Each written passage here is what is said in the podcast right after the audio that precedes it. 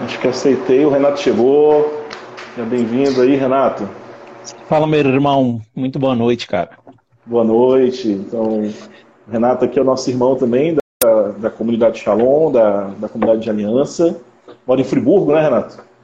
Sim, Moto estava reclamando do calor aí com o vento, eu tô reclamando do frio aqui. É. Friburgo São... É, é, um pouco a minha região. Eu sou do Rio de Janeiro, do interior do Rio. Sou de Conceição de Macabu, uma, uma metrópole Sim, pô, tem pertinho, aqui.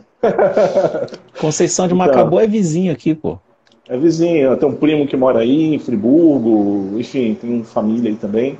Então, a minha diocese, minha diocese de origem. É uma grande alegria falar com você. Você quiser se apresentar Maravilha. um pouquinho, Renato. Assim, antes de mais nada, eu nem me apresentei, né? meu nome é Davi, né? E, é... Estou à frente aqui desse, dessa inspiração de Deus, que é a pessoa sexo de Deus, e eu moro aqui em Macapá, é, como missionário aqui na missão da comunidade Shalom aqui em Macapá. Então agora deixa o Renato se apresentar, porque ele muitas coisas a dizer também sobre, sobre ele. Então, me chamo Renato Vardes, sou casado, tenho quatro filhos, casado há 15, há 15, 16 anos quase, né? Vou fazer 16 anos já de casado, passa rápido pra caramba. É, sou pai de quatro filhos, né? Sou consagrado também na comunidade de aliança Shalom, né? Com promessas definitivas, graças a Deus. É, sou professor universitário também, dou aula de microbiologia e de bioética aqui na Universidade Federal Fluminense. E é isso, meu irmão, né? Um apaixonado aí pela teologia do corpo, né? Pela por esses assuntos afins aí da teologia do Sim. corpo também. Sim. Uma alegria é... estar aqui contigo, viu, Davi? Agradeço muito pelo convite, cara. Nossa, eu que agradeço, agradeço muito, assim, né? Porque, como você dizia, né, é um tema apaixonante, porque primeiro é falar de si, né? O Papa João Paulo II falava que o corpo diz a pessoa, né? O corpo revela a pessoa.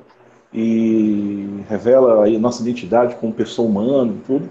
E a gente percebe que hoje em dia é, o corpo, apesar dele ser muito exaltado, né, assim, pela, pela estética, enfim, pelo capital mesmo, para se ganhar dinheiro com ele, né, para vender, para para se, enfim, vender cirurgias, vender produtos, vender, enfim. É, mas ele também é muito esquecido nessa dimensão da identidade, né, da, de reconhecer, de perceber quem somos através dele, né? É, é verdade. E aí eu queria, eu queria saber com você, desde já, né, te, te perguntar sobre a sua visão hoje das pessoas, assim, da nossa sociedade mundial, mas brasileira aqui, né? É, sobre a relação com o corpo, né? Assim, de certa forma, nós vemos é, slogans como meu corpo, minhas regras, né? O corpo é muito usado para se, se, afirmar, né? Se autoafirmar, assim, é, para conquistar coisas, né? Para conquistar direitos. Mas às vezes ele é muito esquecido também, né? Ele é como que menosprezado no sentido da identidade sexual, né? da identidade da pessoa e como você percebe essa relação hoje, né? Do da pessoa, da sociedade com o corpo, né, daquilo que é dito é, sobre a, a, dignidade da pessoa e o corpo.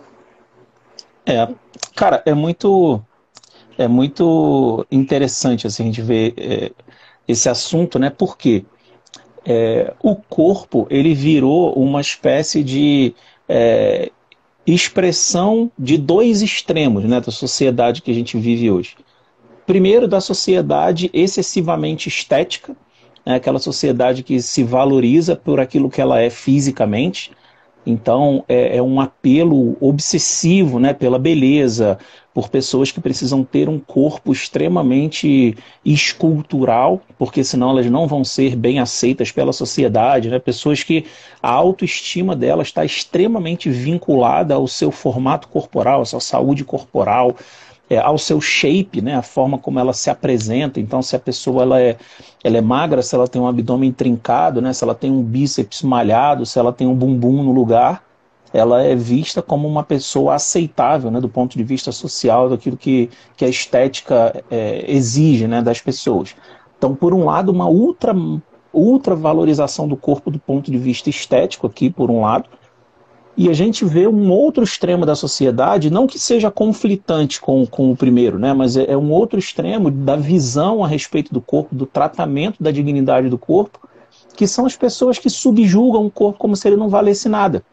Então a gente vê pessoas que prostituem o corpo, que são a favor de, de é, ideias, né, como a pornografia, como a prostituição, como a legalização das drogas, pessoas que acham que o corpo é simplesmente um instrumento para que eu consiga adquirir prazer a qualquer custo. Né? Então, se por um lado eu tenho pessoas extremamente voltadas para uma cultura é, e para um cuidado excessivo do corpo, né? como se eu não pudesse sacrificar o meu corpo como se eu não pudesse engordar o meu corpo, como se eu não pudesse cicatrizar o meu corpo, como se o meu corpo não pudesse ser maculado por nada, nem por um mínimo sacrifício em favor do outro. Por outro lado, a gente vê pessoas que menosprezam o corpo e que dão muito pouco valor a ele, querendo extrair dele só aquilo que ele pode entregar do ponto de vista hedonista, né? do, do ponto de vista do, é, da, da aquisição de prazer com o corpo. Então, é, o corpo ele está reduzido né, no, na sua, naquilo que ele de fato é, por esses dois extremos. Né? Então, a gente vê de forma muito comum as pessoas agindo assim. E aí, é, Davi, se me permite né, estender um pouquinho Sim. mais a resposta, é, a gente vê o seguinte: por mais que esse, essas duas linhas né, de, de lida com, com o corpo sejam extremamente comuns, a gente vê nessas pessoas um vazio existencial tremendo. Ou seja, é, a forma como essas pessoas lidam com o próprio corpo, ele é nitidamente uma forma é, manca de lidar com o corpo. Né? A gente não pode dizer que é extremamente errado, por exemplo, é, a pessoa cuidar do corpo. Não é que seja errado cuidar do corpo, o problema é a razão pela qual a pessoa cuida do corpo. É, e, e, então a pessoa ela não consegue ser feliz ou plenamente feliz nessa abordagem. E muito Sim. menos na outra, né? na pessoa que prostitui o corpo, usa o corpo como um instrumento de prazer, ela consegue muito menos né? ser uma pessoa realizada, feliz. Ou seja, tem algo errado aí. Tem Sim. alguma abordagem sendo mal feita nessa história. Né? Então, eu vejo muitas pessoas agindo dessa maneira, né? Hoje em dia, já que foi a pergunta que você fez. É, e, e, acho que você falando aí, eu me lembrei dessa dimensão que João Paulo II traz da pessoa, essa visão da pessoa, que é a pessoa que é plenamente ela mesma, feliz quando ela vive o dom de si, né? quando ela se, se oferta. Eu acho que essa relação com o corpo que você foi ressaltando aí do prazer nos tira da oferta, né? nos, nos tira essa, isso que nos planifica como pessoas, né? e nós acabamos entrando nesse vazio, assim, onde se usa muito hoje em dia vazio existencial, né? E realmente é, né? Porque você perde a razão de existir, é, fica um, algo muito vazio, que é quase que ilusório, utópico, né? Você ser todo perfeito durante a sua vida inteira, essa, essa perfeição, né? Dita pela, pela mídia ou os, pelas empresas, né? Que querem vender esse corpo perfeito, é, simplesmente buscando o prazer de ter isso, ou o prazer ou de satisfazer né, as, suas, suas, suas pulsões, né? Assim. É, é... E, e, não é, Davi, assim, só para corrigir a rota aqui, né, do que talvez as pessoas possam é, interpretar errado a nossa, a nossa forma de abordar o corpo, né? Não, é, gente, muita gente vê a gente falando a respeito disso, né? E fala assim, ah, mas o corpo foi feito para oferta, né? Para doação. É, aí vê a gente falando a respeito do hedonismo, né? De uma busca desenfreada pelo prazer e acha que nós somos pessoas assim é, que veem o prazer como um demônio né? E veem o sacrifício como um Deus. Nem uma coisa nem outra. Sim. Nem uma coisa nem outra. O prazer é um dom. Uma linguagem, a oferta dom, né? de si, exatamente, a oferta de si também é um dom. É preciso uhum. saber viver as duas coisas dentro de uma justa medida, em vista da nossa liberdade e da nossa realização. Então, é, se, se o prazer não fosse necessário, ele não nos teria sido dado. Só que ele uhum. jamais pode ser um fim em si mesmo. Ele precisa ser sempre um meio, precisa sempre, precisa sempre ser um instrumento para que a gente alcance algo que é desejo de Deus. É o prazer de comer, mas o, o, a necessidade não é o prazer, a necessidade é o comer. Né? O prazer sexual, mas o objetivo não é o prazer, o objetivo ali é outra coisa. Né? Então é preciso que a gente entenda onde está esse lugar. E não é um prazer rivalizado com o sacrifício. Porque em muitas ocasiões existe uma satisfação de alma do sacrifício, que isso também gera uma forma de satisfação, de prazer. Entende? Então é, é, preciso que a gente coloque as coisas no lugar para não achar, né? Ah, fica demonizando o prazer, ah, fica hipervalorizando o sacrifício. Não, é cada coisa no seu lugar. Sim. Não é nem hipervalorizar uma coisa nem desprezar a outra, né? Enfim, então a gente pode até entrar nesse, nesse engano que muitos pensam, né? De que a igreja reprova o prazer, de que é. a fé ou Deus, nunca mais foi Deus mesmo que deu o prazer. E João Paulo II, falando de teologia do corpo, né, ele traz uma dimensão muito positiva né, o, a sexualidade humana, né, o corpo, tirando um pouco essa visão que o corpo é mal, né, que a carne é ruim, que a carne é o lugar do pecado, verdade? É, vivendo o sacrifício é, nós experimentamos um prazer, né, tá, o sacrifício, eu digo, não é o sacrifício masoquista, né, de sofrer ali, enfim, ter o prazer nas fantasias né, masoquistas, mas um sacrifício real. Né, eu me lembrei aqui de uma, uma, uma menina que eu conheci quando eu morei numa missão fora do Brasil, né, e ela, ela é médica desses, dessas associações de médicos que viajam um pouco pelo, pelo mundo né, para atender de graça. E ela nem acredita em Deus, né? Nós conversa, estávamos conversando assim um dia, momento assim, de evangelização, e ela disse que ela era muito feliz fazendo o que ela fazia, tipo indo e se ofertando é, em lugares onde a vida era extremamente difícil. Era uma jovem europeia, é, passou meses, né, em países difíceis e se ofertando, né? Assim, sem usar essa linguagem, mas vivendo o dom de si, né? Ofertando o seu corpo se expondo ao perigo, é, mas experimentando, digamos assim, mais do que um prazer, até uma, uma imensa felicidade. Falar de um prazer é, mais chamado de felicidade mesmo, né? Como você falou. É um né? contentamento, um né? É, um, é um contentamento, né, que a gente vive. Exatamente.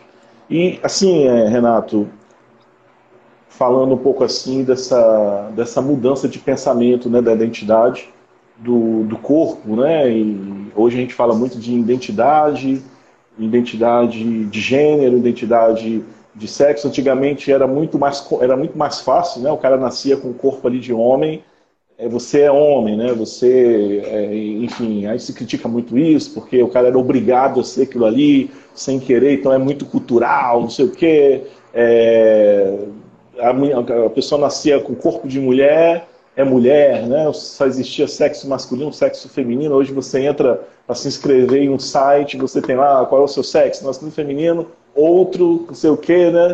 Então, tem que se adaptar. Prefiro não responder, né? Prefiro, não, prefiro responder. não responder, né? Porque é tão confuso para a própria pessoa né? que eu prefiro não, eu prefiro não responder isso aí não, porque eu ainda não descobri, né? A pessoa tem 50 anos, eu ainda não descobri esse negócio, né?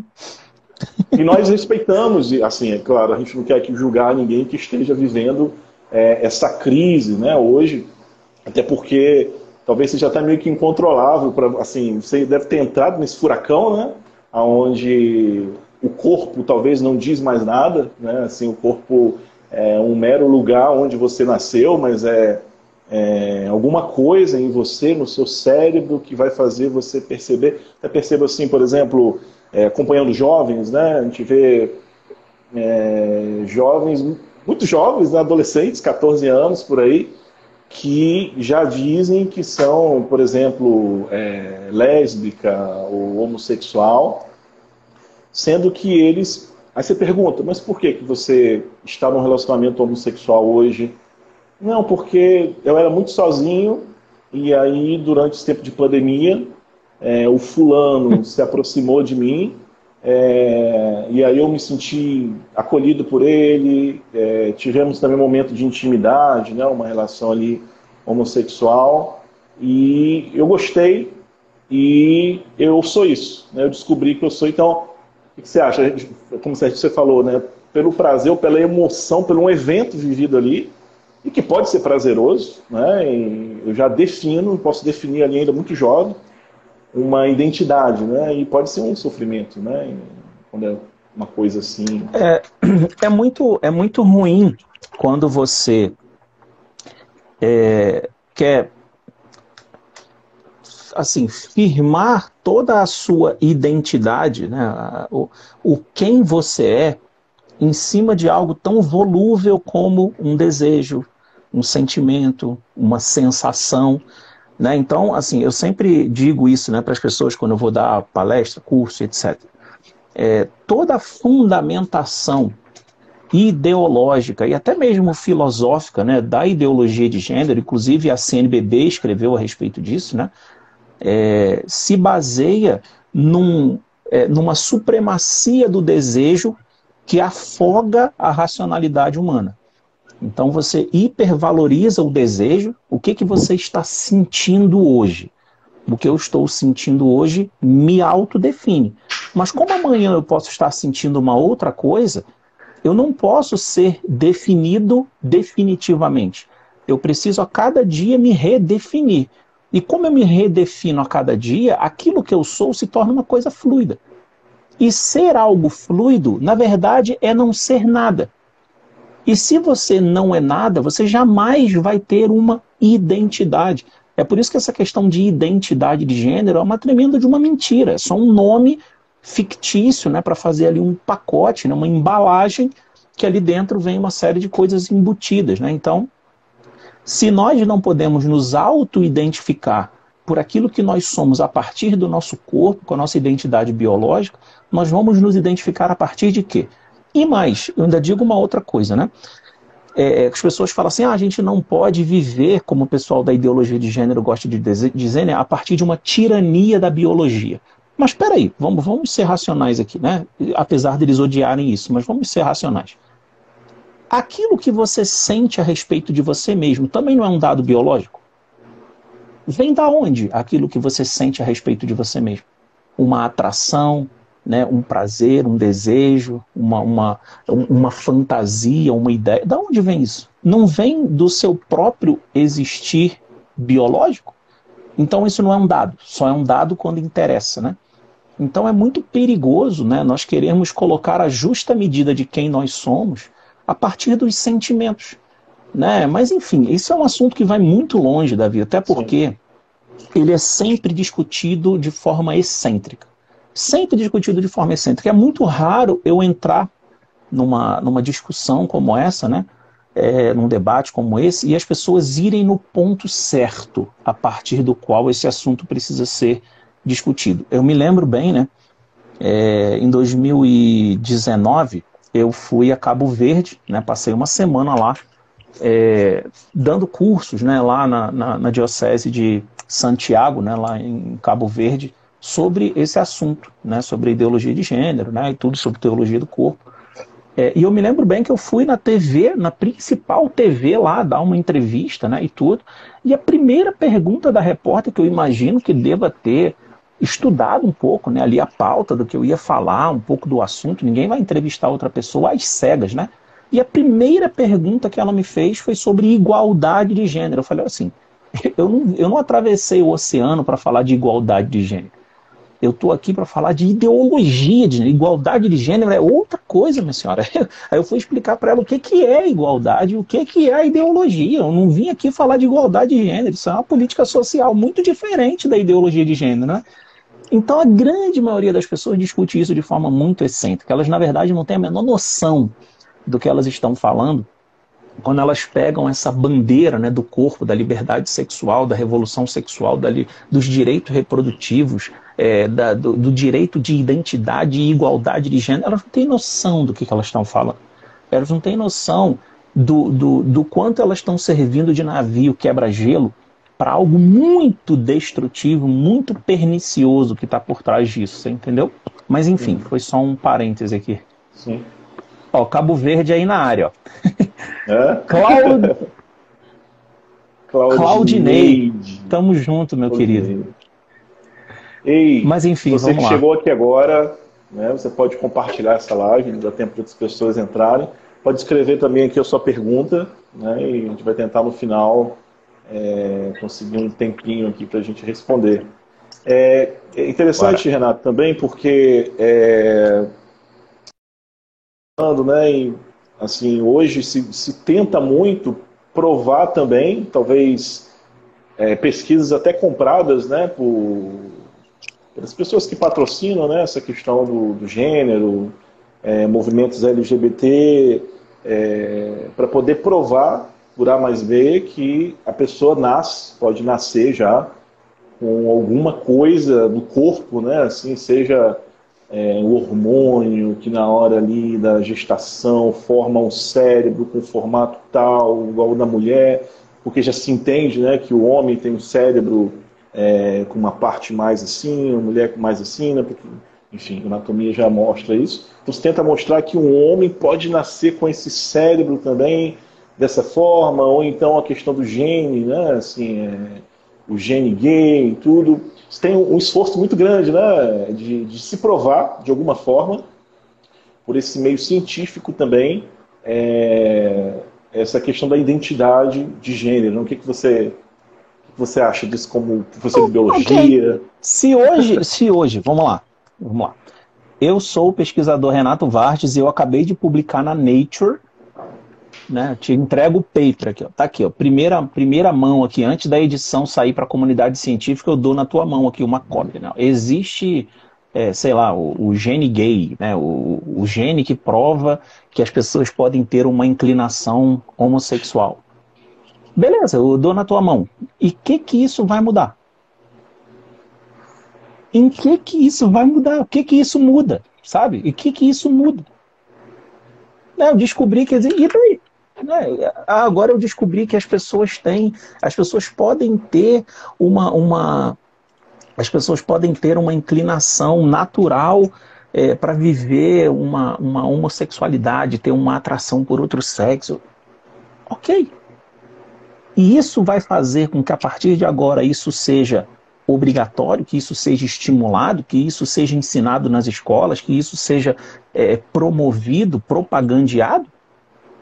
Né? Isso vai fazer dos, dos homossexuais, por exemplo, uma, é, uma elite na sociedade, né, com privilégios, né, vai fazer com que eles tenham privilégio a ponto de eu chegar no meu carro, né, para poder entrar no meu carro e ir embora para minha casa e tem lá um casal de pessoas do mesmo sexo se agarrando e eu não vou poder dizer para eles dar licença que eu não gosto disso, que eu vou ser preso, né? Então assim, é, da mesma maneira que a gente é, reprova certos atos que são imorais entre um homem e uma mulher, eu também tenho o direito de reprovar atos que eu considero imoral entre pessoas do mesmo sexo. Não se trata disso, né? não se trata necessariamente de querer provar que existe um gene gay. Agora, as pessoas então agora finalmente né, ganharam ali um alvará para fazer o que elas quiserem. Não, eu não vejo dessa forma, né? E outra, eu estou aqui criando uma hipótese, né? Mas que é uma hipótese extremamente assim infundada infundada. Não vão encontrar, e ainda que as pessoas encontrem, isso não vai deixar de ser uma espécie de exceção na linha biológica pré-determinada daquilo que qualquer espécie precisa para a sua sobrevivência e para a sua perpetuação, que é macho e fêmea. Ponto final. Ponto final. Entende? Qualquer espécie, qualquer espécie, ela é orientada para a sua sobrevivência e para a sua multiplicação e perpetuação da espécie. A não ser que ela, ela, que ela deseje se autocondenar à extinção. Entendeu? Então eu não posso considerar uma coisa é, comum ou, ou mesmo que ela seja propagandeada ou promovida se ela se volta contra a razão de existir da própria espécie.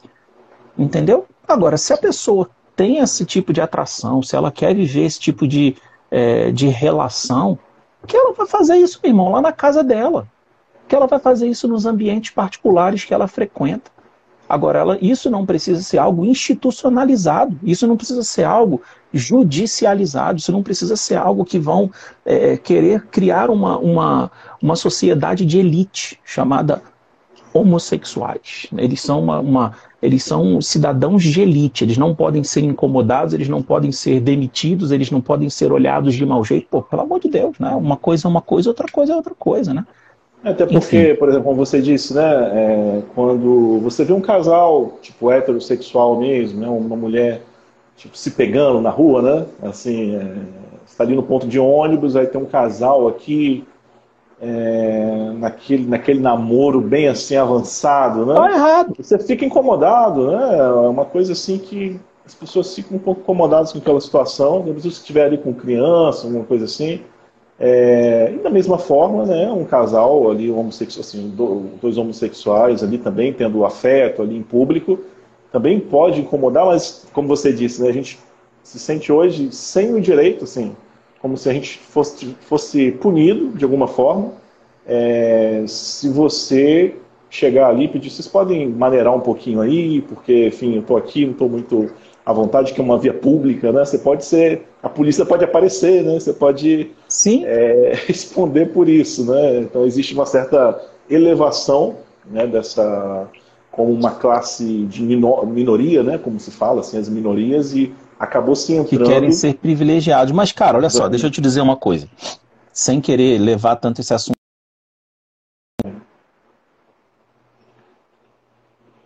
Toda essa relação é, que se faz da ideia de uma, de uma proteção ou da ideia de uma, é, de uma extinção da discriminação da, com determinadas comunidades, né, como os gays, por exemplo, tudo isso aí, tudo isso é, na verdade, uma forma de manobrar essas pessoas para que se alcance um determinado poder político.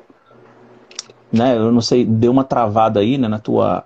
Não, mas é, o áudio continuou. Tu conseguiu escutar, né? Eu também. Sim. Então as pessoas acham assim, não, é, as pessoas que promovem a ideologia de gênero, elas estão lutando contra a discriminação. Você é um besta, cara. Se você acredita mesmo nisso, você não entende nada. Você não entende nada, você não tem ideia do que, que tem por trás disso. Não tem ideia do que tem por trás disso. Ah, mas o movimento feminista defende as mulheres. Você é uma besta que você não entende nada do que é um movimento feminista. O movimento feminista de gênero, né? Não estou falando do movimento é, feminista de igualdade, né? O movimento lícito feminista, se é que isso pode ser compreendido assim. Então as pessoas acham isso, né? Ah, eu vou ler os teóricos de gênero porque eles defendem a comunidade LGBT. Para de ser bobo, cara. Para de ser bobo. Em primeiro lugar, que por definição, gênero não defende nada.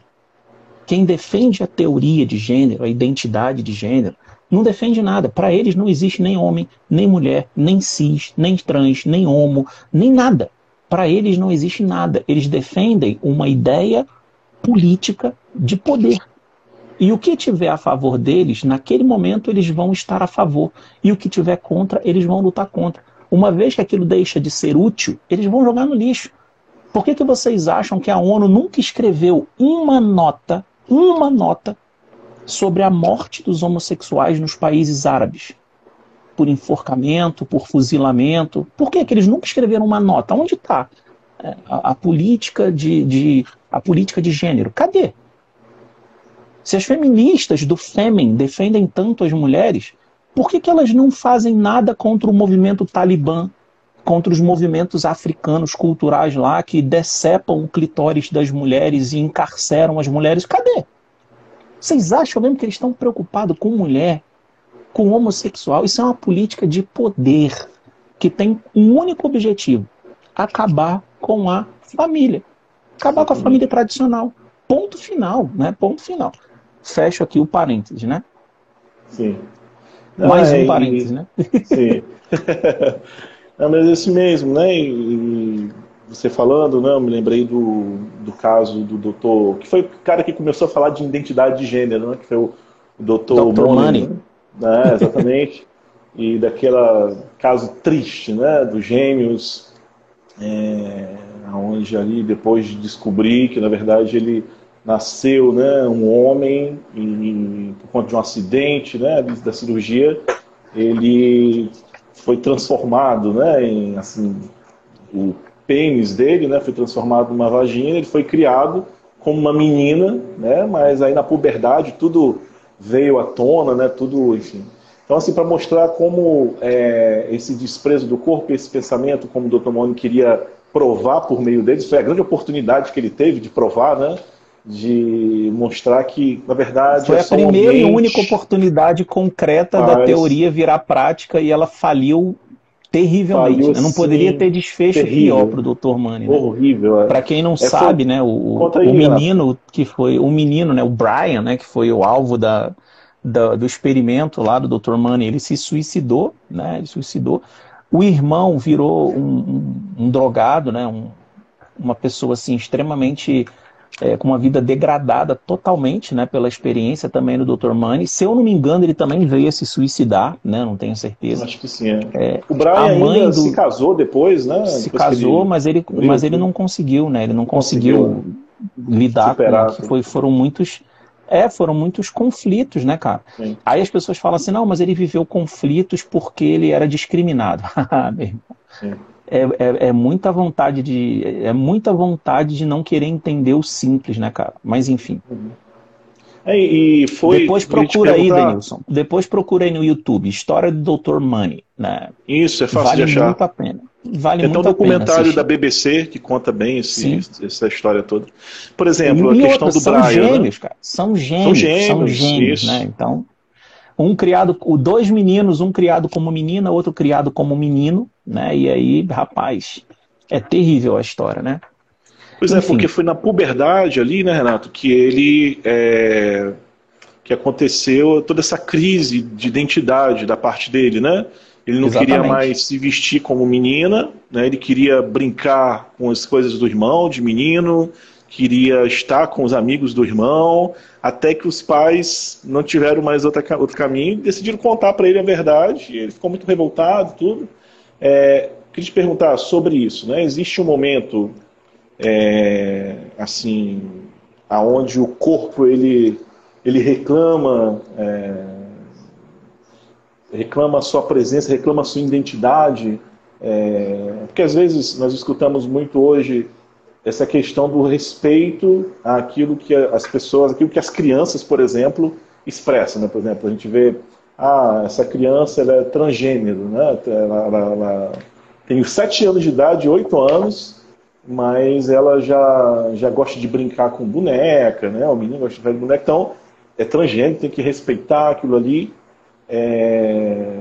Só que às vezes nem se espera puberdade, né? nem se espera é uma coisa muito óbvia, né? Assim, né? Mesmo aqueles que caminham esse pensamento do transgênero, né? Dessa, de, de ter um corpo e ter outra cabeça, não se espera nem a puberdade para poder, pelo menos assim, ter certeza das coisas, né? Se for, se for necessário isso. Como é que você vê essa questão também assim do, do corpo, né? O corpo que diz quem eu sou, como eu citei no início, Papa João Paulo II. Cara, é, o, o, o, nosso o corpo ele é o sacramento da pessoa. A gente jamais pode esquecer isso, né? Que o, o nosso corpo ele, ele é o nosso sacramento, né? O corpo é, é, é, o lugar onde acontece tudo aquilo que nós somos, né? Tudo aquilo que Deus quer realizar na nossa vida, ele realiza no nosso corpo ou através do nosso corpo, a começar pelos sacramentos, né? A, a gente o primeiro sacramento que a gente recebe, a gente recebe a água no nosso corpo, né? não, é, não é algo é, externo a nós. Então, o corpo, por ele ser é, o sacramento da pessoa, é ele que vai se desenvolvendo de forma que a pessoa vá se, é, se reconhecendo como pessoa e no corpo dela ela vai agindo e reagindo com o ambiente externo, com as pessoas da família dela, consigo mesmo, com Deus. E se você pega, por exemplo, um pré-adolescente, no momento mais conflituoso, talvez, do existir dele, onde ele está ali tentando se encontrar como pessoa, onde qualquer, qualquer brisa vira ventania, né? na, na vida do adolescente, qualquer brisa vira ventania, tudo é trágico, né? Se você pega esse momento da vida da pessoa e você coloca ali um ponto de interrogação e você se aproveita disso para impor uma condição ideológica, e aí você faz toda uma manobra política, né? De, você fragiliza a pessoa a respeito de quem ela é e já encaminha a pessoa, por exemplo, numa cirurgia de mudança de sexo Meu irmão, isso é uma trairagem, né? Isso é uma trairagem. Eu me lembro bem, cara, contando aqui uma, uma anedota, né? Uma coisa que eu fazia quando eu era moleque, né? E eu nem conhecia Deus nessa época, senão jamais faria isso, né? Existia uma brincadeira entre os meninos da minha rua, né? Na, na rua que eu morava, né? É, a gente sempre brincava assim: qualquer é, menino novo que viesse morar no nosso condomínio, a gente tinha uma, uma trama entre nós, né, entre a galera da rua, que a gente ia ficar botando pilha naquela pessoa, mas não era todo mundo eh, ao mesmo tempo e todo mundo vendo. Era uma coisa individual. Toda vez que você tiver com esse cara, você diz para ele que ele é gay, cara. Diz para ele que você Sim. acha que ele é gay, que ele tem jeito de gay, que ele fala igual gay, que ele anda igual gay. Só que tem que ser uma coisa de chavada. Cada um, num momento distinto, tem que falar. E a gente vai ficar botando pilha, botando pilha, botando pilha, até o cara se convencer que ele é, né? Até o cara se convencer. Rapaz, a gente fazia isso com todo mundo que ia morar lá no condomínio. Com Sim. todo mundo que ia morar lá no condomínio. Todo mundo, todo mundo, todo mundo, todo mundo. Sabe quantos desses meninos entraram em crise e resolveram fazer cirurgia de mudança de sexo? Nenhum. Nenhum. Sabe por quê? Porque existia uma, na época, né, hoje em dia isso já não existe mais, existia uma honestidade da pessoa de reconhecer Sim. de fato quem ela era. Agora, eu tenho certeza que se pegasse um desses meninos, e que graças a Deus isso não aconteceu, mas um desses meninos tivesse alguma ferida, ele tivesse algum tipo de trauma, algum tipo de problema, algum tipo de brecha nessa área, poderia dar um problema seríssimo para ele. Uhum. Mas aquilo que eu digo não vai definir o que, que o cara é. Entende? Exato. Mas aquilo poderia gerar um problema na cabeça dele, entendeu? Agora, é, é aquilo que a gente estava falando no começo da live, Davi. É, o corpo, né? É, tem gente que hiper, hipervaloriza o corpo porque o corpo precisa ser esteticamente belo. Tem gente que despreza o corpo e exalta a pornografia, por exemplo. Qual é o nosso papel como cristão? O nosso papel como cristão é olhar para o corpo e abordar o corpo a partir da sua essência. Olhar para o corpo a partir do plano de Deus para o nosso corpo. E não querer reduzir o corpo a uma mera biologia, não querer reduzir o corpo aos seus instintos, aos seus hormônios, isso precisa ser reconhecido. A gente precisa entender que como funciona o nosso corpo. Mas também é, é preciso entender que nós não somos só corpo. Nós temos também uma alma. Também temos uma, uma, uma racionalidade, uma inteligência que nos faz compreender como eu devo lidar com o meu corpo. Eu não sou bicho, Uhum. Não sou bicho, né? Tem gente que fala assim, não, mas eu conheço uma tribo de macaco que os macacos têm relação um macaco com outro macaco. Meu irmão, primeiro lugar que eu não sou macaco, filho. Primeiro lugar que eu não sou macaco. Se você quer se nivelar com os macacos, então a conversa já começa errado, porque eu não estou afim de me nivelar com o macaco. Eu não me identifico com os macacos. O macaco não sabe o que ele está fazendo com o corpo dele. Eu sei o que eu estou fazendo com o meu corpo.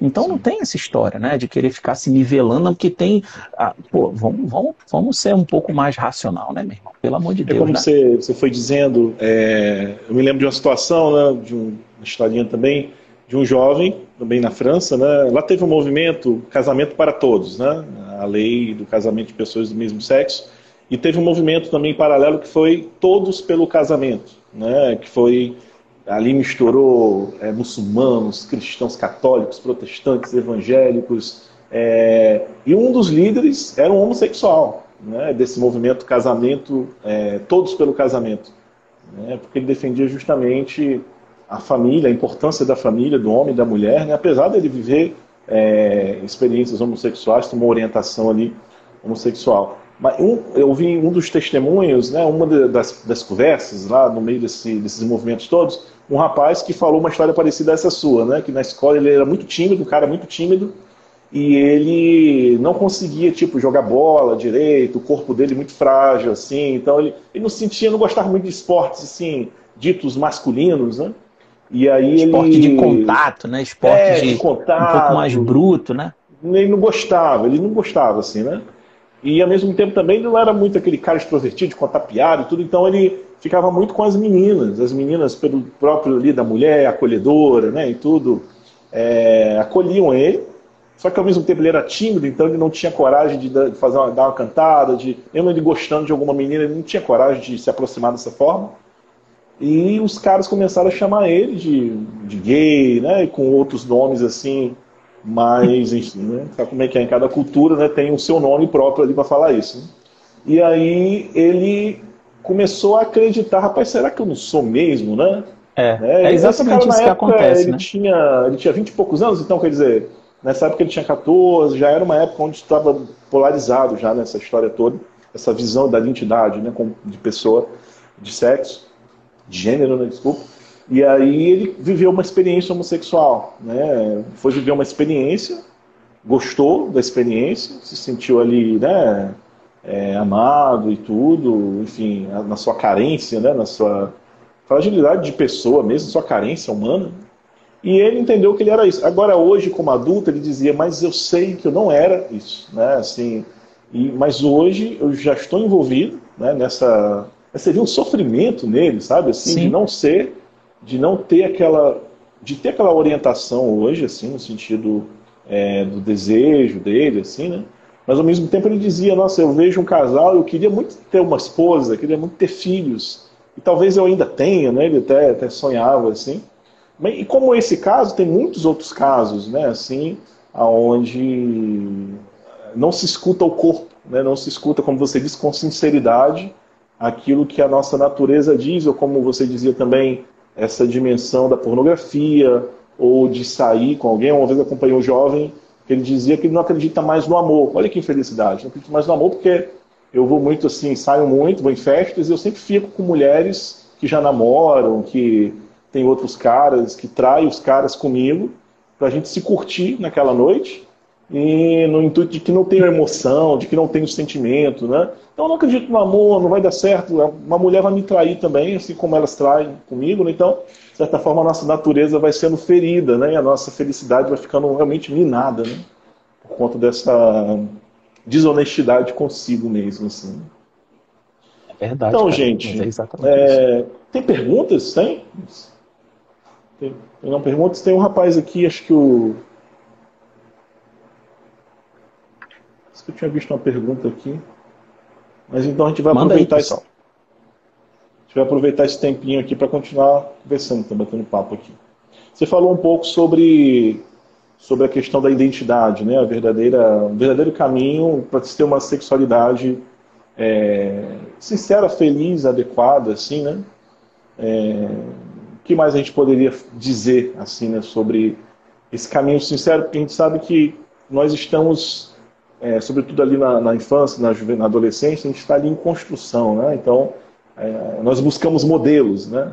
Assim, buscamos modelos para sermos homens, né? O, as mulheres serem mulheres, né, assim, maduras e, e felizes né, naquilo que, que elas são, que receberam como, como natureza.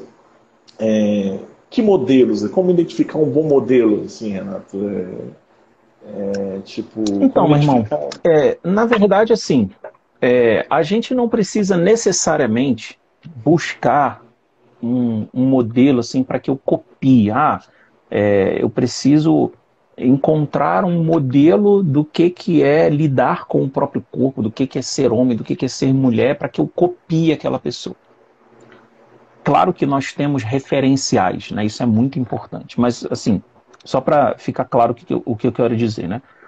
Antes de nós termos modelos, nós precisamos saber o que buscar num modelo. Você entende? Então, qual é o protótipo de pessoa que eu preciso procurar?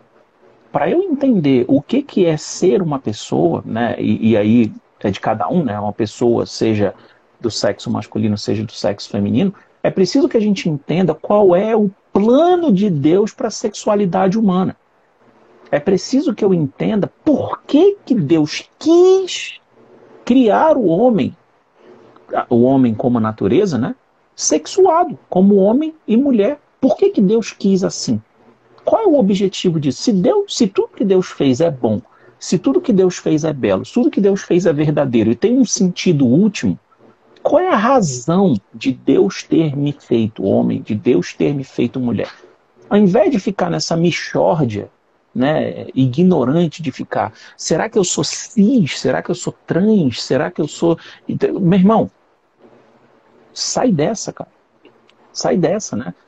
Deus tem um propósito ao nos criar, homem ou mulher. Deus tem um propósito para complementaridade do homem e da mulher. E Deus, quando nos fez homem e mulher, por exemplo, aí eu entrando um pouco mais na resposta da tua pergunta, quando Deus cria o homem como homem, como ser masculino, ele coloca atributos espirituais, é, atributos físicos, atributos biológicos no ser homem, que são complementares aos atributos femininos, aos atributos do ser mulher.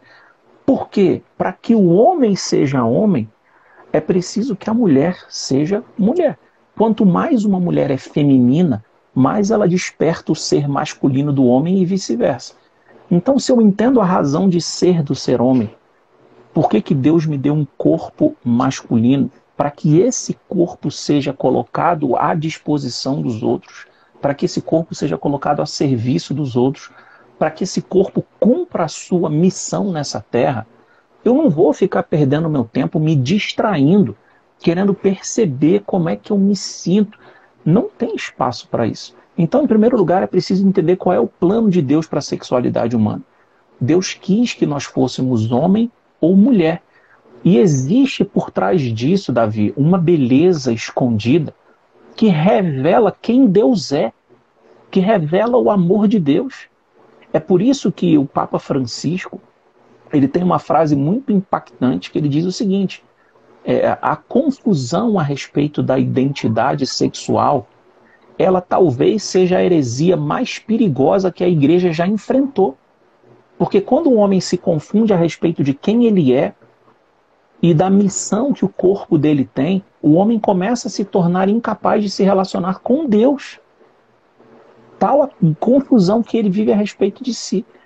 Então, a partir do momento que eu sei quais são as características de um homem, e não adianta a gente querer ficar aqui levantando bandeirinha, ah, mas isso aí é cultural. Tem, tem características que não são culturais. Tem características que são inatas dos homens. Entende? Por mais que, que haja algumas exceções, né? Tem menino que não gosta de brincar de lutinha, tem menino que não gosta de subir em muro, tem menino que não gosta de brincadeira bruta. Ok. Mas se você pega uma curva de Gauss, a, a, imensa maioria fica naquele meio ali que gosta de brincar de lutinha, gosta de, de brincadeiras mais desafiadoras. A grande maioria dos homens, desde pequenos, eles têm uma tendência de defender o local que eles estão ali. Entende? Então a gente precisa entender que é, o nosso corpo, a nossa fisiologia, ela nos foi dada para atender a um chamado, a uma missão.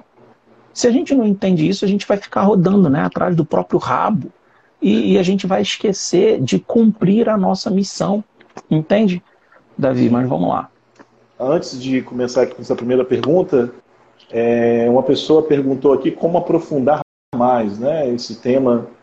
É, acredito que nós trabalhamos muito aqui o pensamento do São João Paulo II, né, sobre a é, A gente foi falando de. A gente pincelou um monte de tema e não, não Muita aprofundou coisa. assim nenhum, né? então, Mas eu sempre você assim. Pode, você pode falar. Não, é porque eu achei que tu, que tu ia mandar eu falar. Pode falar aí, cara. Não, Fala, Renan, tudo bom, meu irmão? Sobre a, a, as catequeses, né? O compêndio das catequeses Sim. sobre a teologia do corpo livros Isso. também, né? É, um livro Brasil... assim, o livro para começar a brincadeira, assim, né? Pra... Abraço, Renan. Tamo junto, cara. Quanto tempo a gente não se fala, né, meu irmão? Abraço, cara. É, cara, esse livro, né, do Christopher West, né, o Teologia do Corpo para Principiantes, ele é excelente, né, cara? Muito ele é, bom. ele é a base, assim, é para quem quer começar a estudar um pouco mais esse assunto. É, eu não, não sugiro, assim, a gente aqui, né, eu eu abri algumas portas aqui de temas um pouco mais polêmicos, né, que entram um pouco mais de forma ideológica nesse assunto. Eu não sugiro que vocês fiquem entrando nesse tema a partir daquilo que é conflituoso, né, que é conflitante e tal. Primeiro, aprendam aquilo que é correto, né, aquilo que é bom, aquilo que é verdadeiro. Então, leiam, né? Leia Amor e Responsabilidade de São João Paulo II. Leia é, Homem e Mulher os Criou. Leia Teologia do Corpo para Principiante.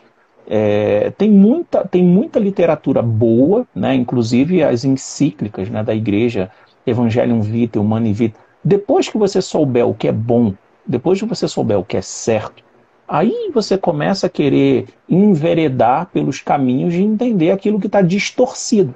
Né? É o caminho de Santo Tomás de Aquino, né? que primeiro aprende aquilo que é o verdadeiro, para quando você se, se deparar com aquilo que não é verdadeiro, você reconhecer que aquilo não é verdade, né? Porque senão é, você fica ali no olho do furacão. Isso. Teve em é, Cabo Verde, cara, que maravilha. Teve um, um. É até interessante esse do Humana Vitae, né, que foi esse documento super criticado, né, que saiu ali em 68, Paulo VI foi super criticado. Interessante até pegar a teologia do corpo, as últimas catequeses, onde João Paulo II coroa né, ali aquelas últimas a, toda esse, essa, essa, teologia desenvolvida por ele com um comentário sobre a humana vida, né, sobre a ética da vida, né, da biologia. Então, a gente entende muito bem esse documento que é pequenininho, né, Humana Vita, você lê rapidão, e João Paulo II te explica ele, né, ali na, na, Exatamente. nas catequeses da teologia do corpo, né, muito bom mesmo.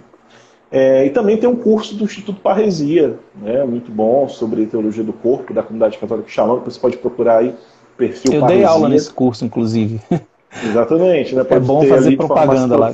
esse conteúdo, né? É... Então, a primeira pergunta aqui é a seguinte: o pai que cobra o filho para ser igual a ele, porque o filho é mais delicado, por exemplo, né? Considera o filho mais delicado, aí o pai cobra para ser como ele. Isso pode prejudicar o filho, Cara, né? isso aí, isso vai depender muito de algumas questões, assim, por exemplo, é, se a, a única abordagem que o pai fizer for uma é, for uma coisa forçosa de querer obrigar o filho a ter um determinado tipo de comportamento é, que ele talvez naturalmente não tenha, isso pode piorar o caso, né? Isso pode gerar na, na, um impacto ainda ainda, ainda pior, um impacto ainda maior. O que, que o pai precisa fazer diante de casos como esse, né? Especificamente, o pai é, identifica ali alguma coisa que ele entende como um desajuste de comportamento, né? Que ele acha que deveria ser diferente. Em primeiro lugar, o pai precisa ser exemplo. Em primeiro lugar, o pai precisa, o pai não tem que chegar cobrando. O pai precisa ser, é, ser exemplo para a criança. E outra, assim, tá identificando que tem alguma coisa ali que não está muito ajustada, né, que talvez esteja ali é, fora daquele padrão que você enxerga como ideal, procure se aproximar né, do filho, da criança, para saber se existem outros, outras coisas que chamam atenção nesse sentido. Procure entender né, o que está acontecendo ali no universo do menino. E nem todo, toda criança se comporta de maneira igual. Né? Eu, eu mesmo aqui em casa tenho dois filhos que um é, um é frouxo, o outro é corajoso. Um tu bate o pé a barata, ele sai voado, ele chega ao primeiro a chegar na ponta. Enquanto que o outro vai pegar três vassouras e quatro maçaricos para torrar a barata. É, vou fazer o quê?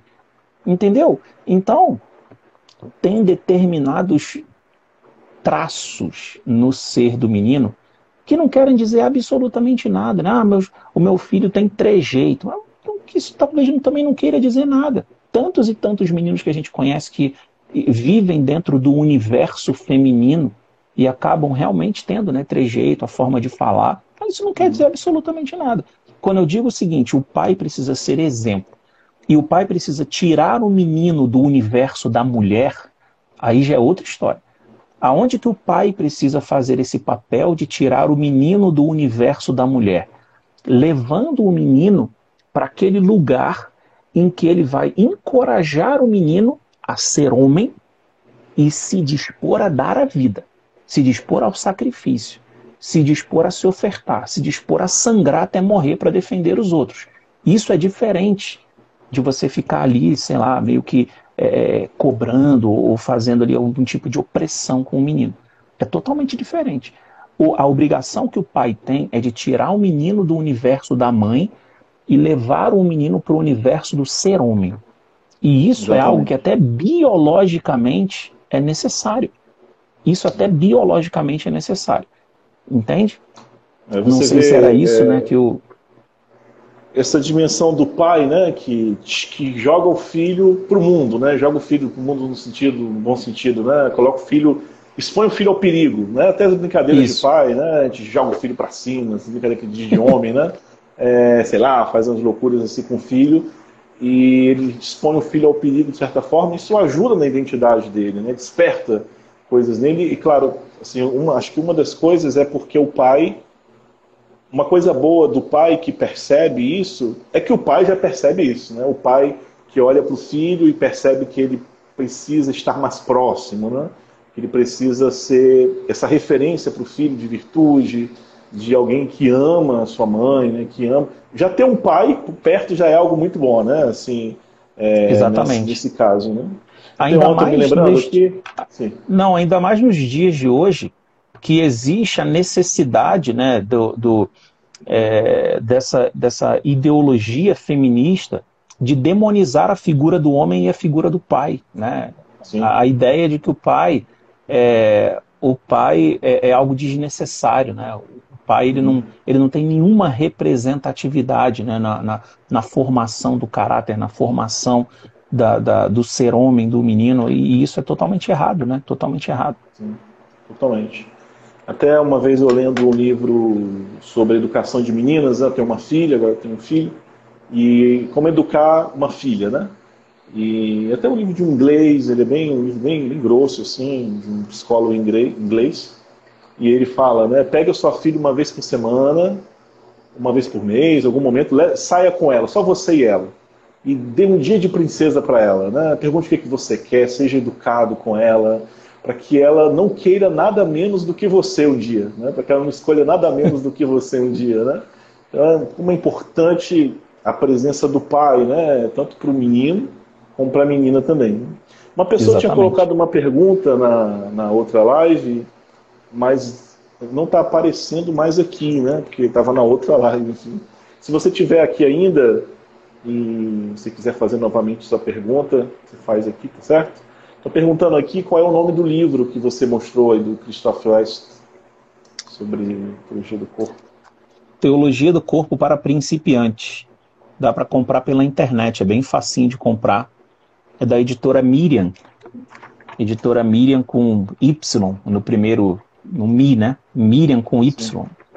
É, não vai dar para ver aí, mas a tentativa Sim. aqui de mostrar aqui, ó, editora Miriam é, você manda e-mail para eles, eles mandam um livro né, para sua casa, você faz um, um pix lá para eles, eles mandam entregar o livro na sua casa, né? É bem tranquilo. É, infelizmente a gente tem pouca literatura no Brasil ainda sobre teologia do corpo, né, muito pouca coisa traduzida, né, cara? Muito pouca coisa, né? Mas vamos fazer. O Renato tá dizendo um livro um dia, né, Renato?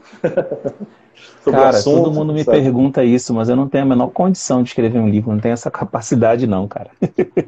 Fala aí, Igor, tudo chegou... bom, cara? Pois é, a capa tá agora é vermelha, né? Oi? Olha, chegou aqui a pergunta, Renato. É Vai, meu querido. o seguinte: meu filho chegou na puberdade.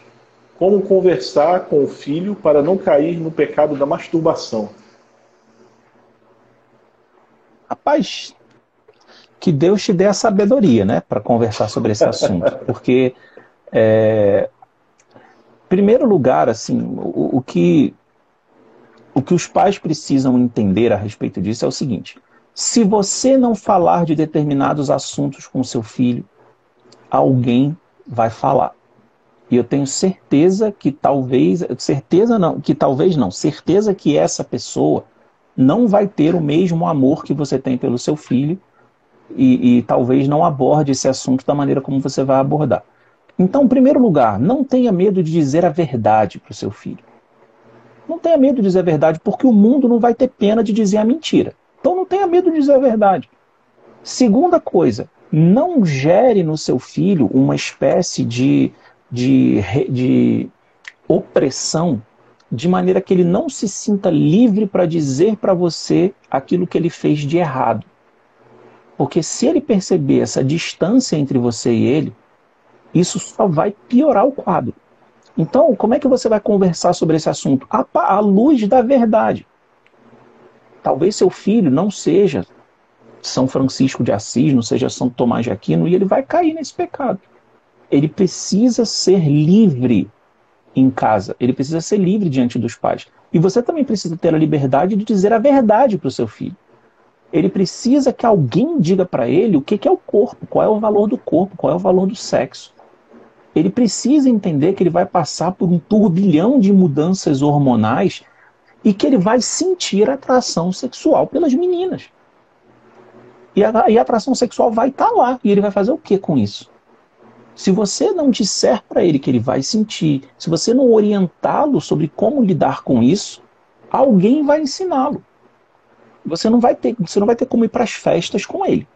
Você não vai ter como ir para a escola com ele. Alguma coisa vai acontecer na hora que você não estiver junto, que você vai precisar confiar no que você ensinou. Então não abra mão de ensinar. Entende? Fale a verdade. Fale a verdade. Ensine aquilo que é o verdadeiro. Ainda que ele não dê bola, ainda que ele ache que isso é ultrapassado, ainda que ele diga que só você fala isso, que os pais dos outros amigos não falem. Não interessa. É preciso que você seja pai, né? ou que você seja mãe. E fale a verdade. Fale a verdade. E aí você coloca na mão dele, na liberdade dele, a, a, a condição do agir. Coloca na mão dele. Então conversa, conversa. O seu corpo não foi feito para isso, né? O seu corpo não foi feito para masturbação. Seu corpo não foi feito para pornografia. Você vai se machucar, você vai se ferir, né? Então o caminho é um pouco isso, né? E até falar, é, estudar como aqui o, que é o Denilson colocou, né? Aqui agora é, adquirir o conhecimento sobre o verdadeiro, né? Sobre a importância, falar a importância de adquirir o conhecimento sobre a verdadeira sexualidade, né? Sobre a identidade do corpo, né? Aquilo que é bom para o corpo também é, sobre esse assunto, sobre masturbação, aquilo que vai ser a consequência né, dessa, dessa excitação egoísta ali do corpo, né, e da, desse prazer é, vivido ali sozinho. E também ter um certo... Né? Isso, e ajudar também a criança ou o adolescente, né, o pré-adolescente, é, a não cair em certas armadilhas, né, porque a masturbação, especificamente, ela está ligada a uma série de outras coisas que vêm numa barca inteira. Né? É muito difícil a pessoa entrar ali no, no, no, vício mesmo né, da masturbação e ela também não entrar no universo da pornografia. Né? E, e é muito difícil ela não estar tá dentro desse ambiente. Então, ajudar o seu filho a não ter acesso a isso. Né? Nesse ponto é controlar mesmo, né? não deixar ter acesso, é controlar e, e não deixar que isso chegue até ele. Né? Sim. É sobre essa falar da pornografia, né? Sobretudo se você percebe que ele está se interessando pelo assunto, né? E hoje é muito fácil. Com 10 anos de idade você já conhece crianças que já tiveram acesso, né? Diferente Sim. antigamente, né? Da, da minha infância, da minha adolescência, por exemplo, você não tinha acesso de jeito nenhum fácil assim a conteúdo pornográfico, né? E hoje facilmente você tem acesso, às vezes quando seu filho está ali assistindo YouTube, do nada entra um clipe é, não entra um desenho ou outro, entra um clipe nada a ver para conteúdo de criança, né? Entra um clipe Exatamente. com lingua, linguagem, com os códigos pornô, né? Com os códigos da pornografia, aquela coreografia pornográfica mesmo, assim, né? E que, e que faz, por exemplo, minha filha, às vezes eu pego ela com algumas dancinhas, assim, com certeza ela viu é, em, em, clipes, né? Que entram ali, quando a gente pega aquele clipe, opa, a gente passa imediatamente mas ela não, ela fica ali olhando, né, assistindo aquilo ali. E se a gente não estiver próximo, né, no... cuidando... Exatamente, se não estiver próximo, alguém vai estar. Alguém vai estar. Interessante, né? O, o duas coisas. O Igor, que está aqui na live, é, ele é uma excelente companhia para você fazer uma próxima live, né? Sugiro que você Sim. convide. Depois eu posso te dar o WhatsApp né? dele. O Igor é, o Igor é top, ele cara, vai participar, Renato, só rapidinho, ele vai, esse final de semana nós vamos ter aqui na missão de Macapá um, uma formação, um workshop sobre sexualidade e afetividade com o tema Origens. Aí eu vou estar animando esses workshops e o Igor vai participar com a gente ah, do workshop perfeito. sobre então, pornografia, então, já... justamente. Né? Exatamente, né? é um dos assuntos que ele, que ele gosta de trabalhar, que ele está até lembrando, né? Que o Instituto Parresia tem um material sobre isso, né? É, o cara, não consegui ver quem foi aqui, acho que foi a da Paz 94. Falou: minha filha vai fazer 10 anos. Percebo ela sempre muito curiosa sobre sexualidade, mas fico com medo de falar sobre esse assunto. Olha só, a gente precisa saber diferenciar sexualidade de sexo, de genitalidade. São coisas totalmente diferentes. Falar de sexualidade com o filho não é falar de sexo. Claro que se houver necessidade, brecha, abertura, fale. Se, se ele já tiver maturidade para entender, e você tem que ter sabedoria para falar. Agora, falar de sexualidade é outra coisa completamente diferente de falar de sexo. Falar de sexualidade é fazer com que o adolescente, a criança, entenda que eles têm um corpo. E que esse corpo é dom, e que esse corpo tem uma missão.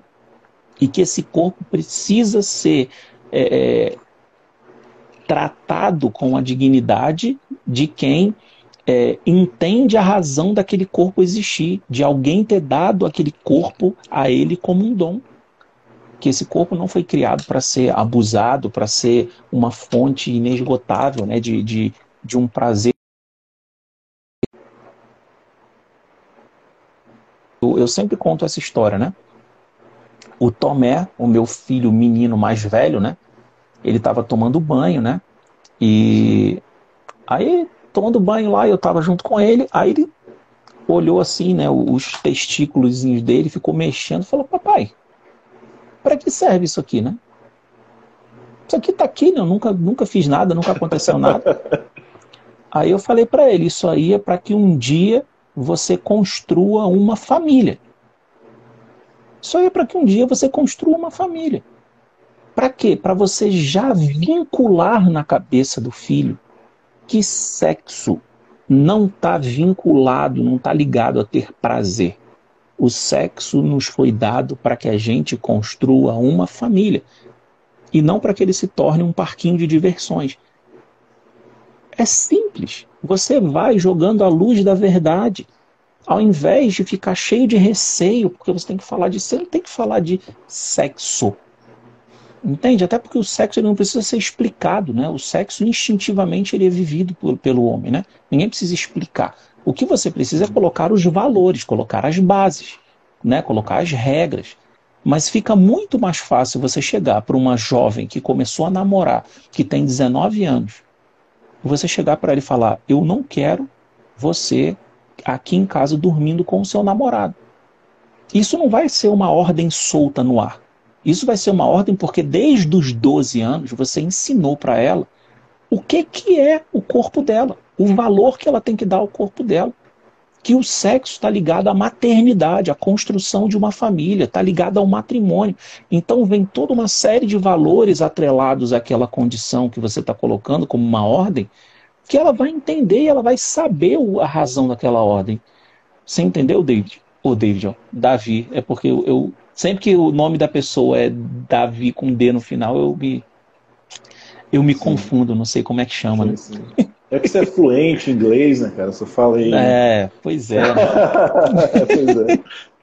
Não, mas é, é isso mesmo, né? Acho que a gente poderia ficar aqui a noite inteira, né, falando Sim. desses temas, né, falando desse assunto que tem muito conteúdo realmente, muita coisa boa a partilhar, a transmitir, né?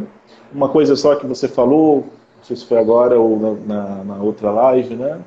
Sobre esse protótipo que é o corpo humano, né? Eu me lembro que João Paulo II ele fala do matrimônio como esse protótipo de todos os outros sacramentos, né? o primeiro dos sacramentos, e porque justamente ele expressa a finalidade do corpo, né? a relação, é, o acolher o outro, se dar ao outro, é, e como a, essa, essa realização e a nossa felicidade como pessoas vão passar por isso, né? e entendemos a partir daí a finalidade disso que nós recebemos, disso que nós somos. Então, gente, agradeço a presença de todos vocês. Eu agradeço muito a você, Renato, por estar aqui nessa noite de quinta-feira, é, dando aqui, ofertando o seu tempo, né, podendo estar com a sua família, é, estar aqui conosco, né? Eles estão aqui na porta esperando eu sair. Estão aí na porta, né? Esperando. então, muito obrigado mesmo, né? Se Deus quiser, vamos ter outros momentos. Né? Estamos aí, né? E convido você que está aí nos acompanhando também a curtir nosso perfil, a nos seguir aqui no nosso perfil Pessoa Sexo e Deus, nas outras plataformas também, como eu disse, no YouTube. Estamos começando, estamos também é, criando e oferecendo conteúdos né, sobre esse assunto de sexualidade e outros assuntos também relacionados à pessoa, relacionados à fé. Ok? Muito obrigado. Maravilha, meu irmão. Obrigado mais uma vez. Agradeço muito, viu, cara, pelo convite. Que vou salvar. Agradeço muito pelo convite, né? Sempre uma alegria poder fazer essas lives que são assuntos que eu adoro, né? Falar. Sim. Espero quando for aí no Rio, for em Friburgo, talvez a gente se encontre por aí. Vem, tá bom? vem que vai ser muito bem-vindo. Show de bola. Abraço, um abraço. Com Deus, Davi. Valeu. Tchau, gente. Deus abençoe. Tchau, gente. Uma boa noite. Deus abençoe. Boa noite.